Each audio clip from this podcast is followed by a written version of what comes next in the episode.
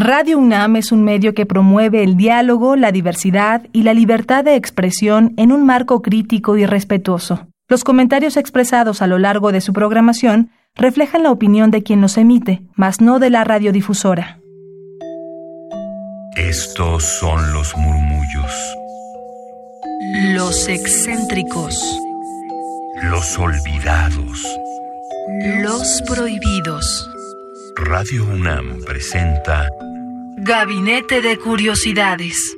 Una galería de los archivos más extraños que han habitado nuestra frecuencia.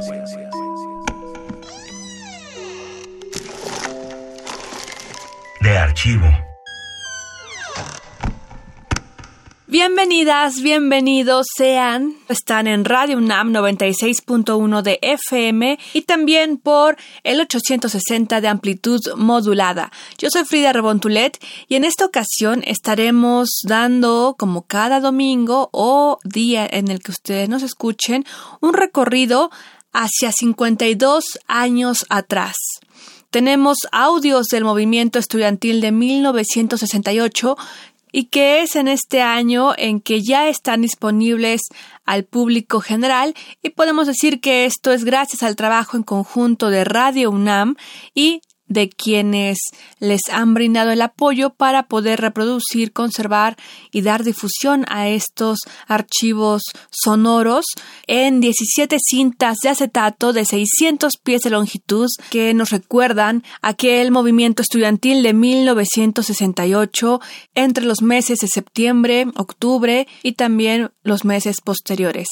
La información que exponemos aquí es con base en la nota de Radio UNAM que fue publicada en la Gaceta UNAM el 5 de octubre de 2020 para que le puedan consultar a detalle. Y está disponible la liga en nuestro Twitter arroba gabinete c-bajo para que ahí nos puedan seguir y puedan conocer pues la información que aquí presentamos a más detalle y también enlazarlos con las diferentes cuentas a las que vamos haciendo referencia.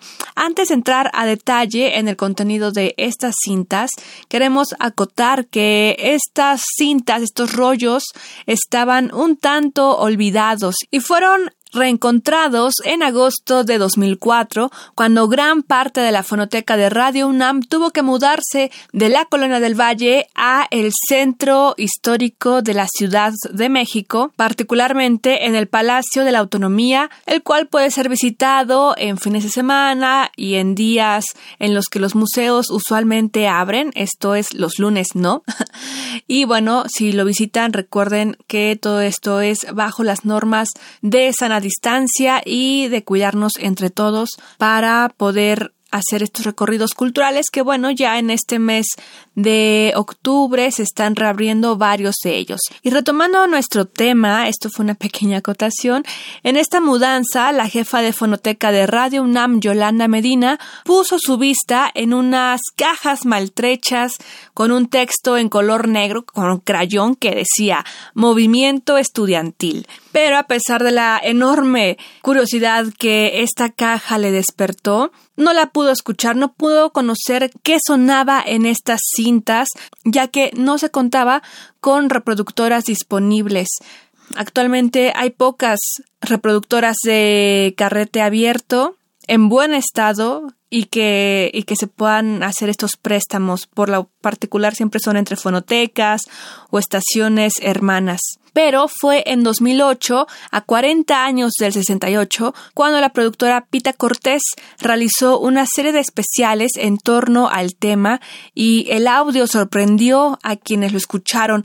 Eran, como decíamos al inicio, 17 cintas que contenían algunas grabaciones de Movimiento Estudiantil Informa. Este fue un espacio radiofónico que ofreció el rector Javier Barros Sierra a los líderes del Consejo Nacional de Huelga, el C NH bajo la supervisión del periodista, escritor e ícono cultural Carlos Monsiváis, quien también fue conductor de Radio UNAM por muchos años y muy importante en esta estación universitaria y sin imaginarlo, y con el paso del tiempo, este espacio radiofónico se convertiría en un testigo sonoro de la lucha estudiantil del 68 y que sigue sin ser olvidada en este siglo XXI y que son ecos que como sociedad no debemos dejar pasar. Así que escuchemos la entrevista que hicieron en el espacio radiofónico de Radio UNAM. El movimiento estudiantil informa a el profesor del Instituto Politécnico Nacional, el ingeniero Herberto Castillo, donde narra la agresión que sufrió la noche del 27 de agosto de 1968 por parte de agentes de la policía, de los cuales tuvo que refugiarse en el campus de Ciudad Universitaria. Prestemos oídos. Desgraciadamente, eh, todo confirma que el orden constitucional está roto desde la noche del 27 de agosto, cuando el ejército ha estado patrullando eh, las calles de la ciudad.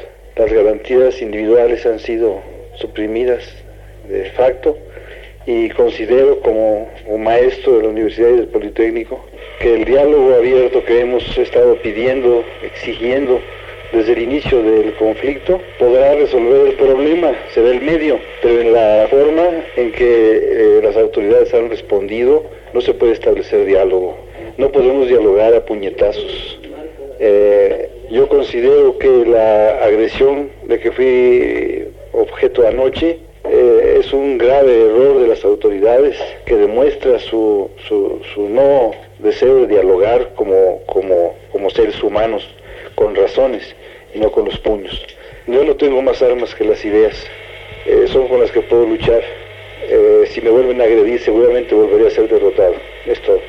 Muchas gracias. Ingeniero Castillo, ¿nos puede relatar cómo sucedió la agresión? Sí, eh, al llegar a casa para analizar los problemas del día, fui detenido en la puerta de mi automóvil por un individuo que me dijo que le acompañara, se bajaron de inmediato eh, dos, tres personas más, eh, les dije dónde está la orden de aprehensión, me dicen no, no la traemos, eso se lo comunicará nuestro jefe, entonces le dije, mire usted, eh, vivimos en un país regido por una constitución, no le acompaño porque no trae usted los documentos adecuados. Y entonces me salí del automóvil y comenzaron los golpes detrás de nosotros, profesores, el profesor González Ramírez, el profesor Trejo también y otros compañeros, eh, ellos me trataron de defender y lograron que me zafara de las manos de uno de los eh, agentes.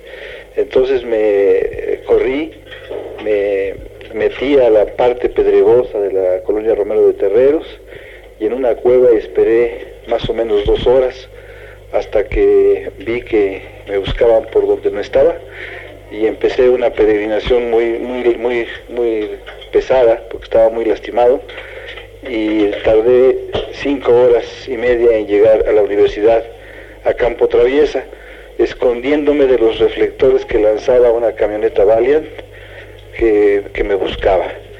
Eh, al llegar y pisar el territorio de la universidad, territorio eh, en el sentido de que aquí es donde estamos nosotros velando porque nuestra Carta Magna sea eh, el documento que rija los destinos del país. Y creo que esta lucha debe eh, darse en ese sentido.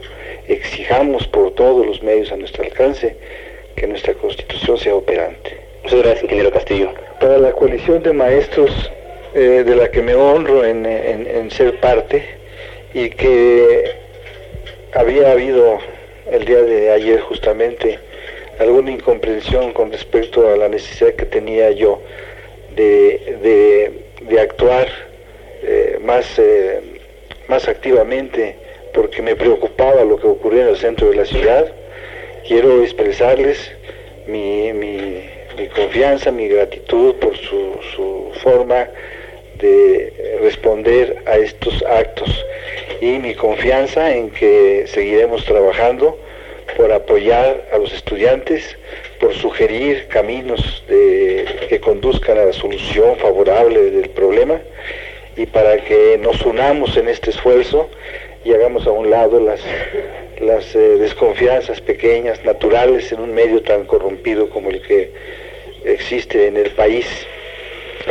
Eh, debemos eh, insistir en que somos miembros de la coalición, y que lo que hemos planteado el día de ayer con toda claridad es que también exigimos nuestro lugar como estudiantes, como alumnos, porque no hemos dejado nunca de ser estudiantes, ni lo vamos a dejar.